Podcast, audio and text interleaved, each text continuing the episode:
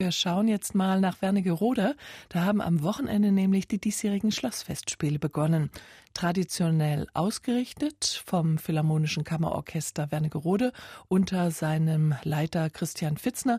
Mit ihm haben wir über das diesjährige Festival auf dem Schlossberg gesprochen und natürlich über das Wetter. Das ist ja sehr wichtig für ein Open-Air-Festival. Aber das sieht ja auch ganz gut aus, wenn auch heiß. Wir wünschen uns natürlich, dass der Sommer so bleibt, wie er angefangen hat. Was für viele negativ ist, hoffen wir, wird für uns positiv sein. Wenn Schloss Innenhof äh, schlechtes Wetter hat, gehen wir in den Marstall. Sonne fürchten wir nicht, da die Schlossmauern sehr hoch sind, der Innenhof gut geschützt ist und insofern kein Problem entstehen dürfte. Höhepunkt eines jeden Jahrgangs der Wernigeröder Schlossfestspiele ist die Opernproduktion. In diesem Jahr wird es am 10. August der Rigoletto sein. Passt denn so eine große Oper in den Schlosshof? Beim Rigoletto werden wir wieder darauf achten, dass der Schlossinnenhof nicht zugebaut wird, dass die Fassade, die historische des Schlosses voll zur Geltung kommt und in dem relativ kleinen Innenhof ist sowieso immer eine perfekte Akustik, so dass wir eines der wenigen Festivals sind, das noch ohne künstliche Verstärkung der Stimmen auskommt und wir damit anplagt und sehr authentisch sind. Nun ist das Philharmonische Kammerorchester ein reines Konzertorchester. Opern gehören normalerweise nicht zum Programm. Das heißt, das Opernensemble kommt von außerhalb.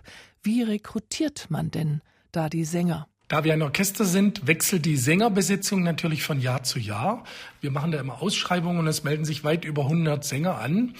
Die Orchesterbesetzung wird aufgestockt und wird mit Praktikanten, aber auch mit ständigen oder immer mal wieder kommenden Aushilfen besetzt. Christian Fitzner, der künstlerische Leiter der Wernigeröder Schlossfestspiele. Es gab schon viele, auch sehr gelobte Opernaufführungen im Schlosshof. Wer wählt denn aus, was passt, was gespielt wird? Die Entscheidung, was gespielt wird, wird meistens von mir hauptsächlich gefällt, da ich der Geschäftsführer und Dirigent gleichzeitig bin und auch immer die wirtschaftliche Verantwortung habe. Für nächstes Jahr kann man schon sagen, haben wir ein bisschen eine Oper aus der Ecke von Bellini, das Opernstück Romeo und Julia. Ja, das schon mal ein kleiner Ausblick. Wir bleiben aber erstmal noch bei den diesjährigen Wernigeröder Schlossfest spielen. Es gibt ja mehr als die Opernaufführungen. Wir bieten dieses Jahr auch Wandelkonzerte, die leider schon fast ausverkauft sind. Und wir bieten natürlich wieder ein wunderbares Familien- und Kinderprogramm mit Karneval der Tiere, was bunt, pantomimisch und mit traumhaften Kostümen äh, ausgestattet ist und sodass nicht nur die Geschichte erzählt wird und musiziert wird, sondern die Kinder und Jugendlichen auch noch ein optisches, einmaliges Erlebnis haben. Nun kann ein Orchester so ein Festival nicht allein stemmen. Woher kommt denn Unterstützung für die Schlossfestspiele in Wernigerode? Die Schlossfestspiele leben von der Förderung des Projektes.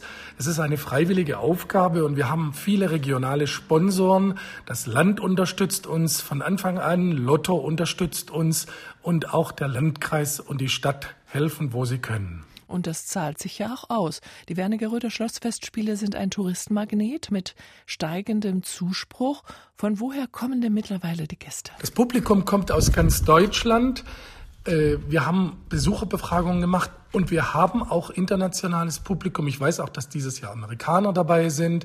Ich weiß, dass wir aus den Niederlanden immer wieder Besucher haben. Und äh, man kann das eigentlich gar nicht eingrenzen. Ringsrum, Wernigerode ist ja auch ein Tourismusort. Manchmal hängt es auch davon ab, wer gerade in Wernigerode Urlaub macht. Spielort für die Wernigeroder Schlossfestspiele ist natürlich das Schloss. Erbaut im 13. Jahrhundert, seine endgültige Gestalt bekam es Ende des 19. Jahrhunderts im Stil des sogenannten Historismus. Eine sehr pittoreske Anlage. Christian Fitzner, wie sieht die Zusammenarbeit mit der Schlossverwaltung aus? Das Schloss primär als Museum natürlich gedacht, macht ja auch eigene Konzert- und Ausstellungsveranstaltungen. Wir betreiben hauptsächlich die Schlossfestspiele und bieten da zentriert auf sechs Wochen im Sommer in der Mitte des Jahres ein buntes Angebot von Oper über Wandelkonzerte im Schloss, Konzerte kleinerer Art, Konzerte größerer Art, die Last Night als Schlusshöhepunkt äh, und hoffen immer den Geschmack aller zu treffen.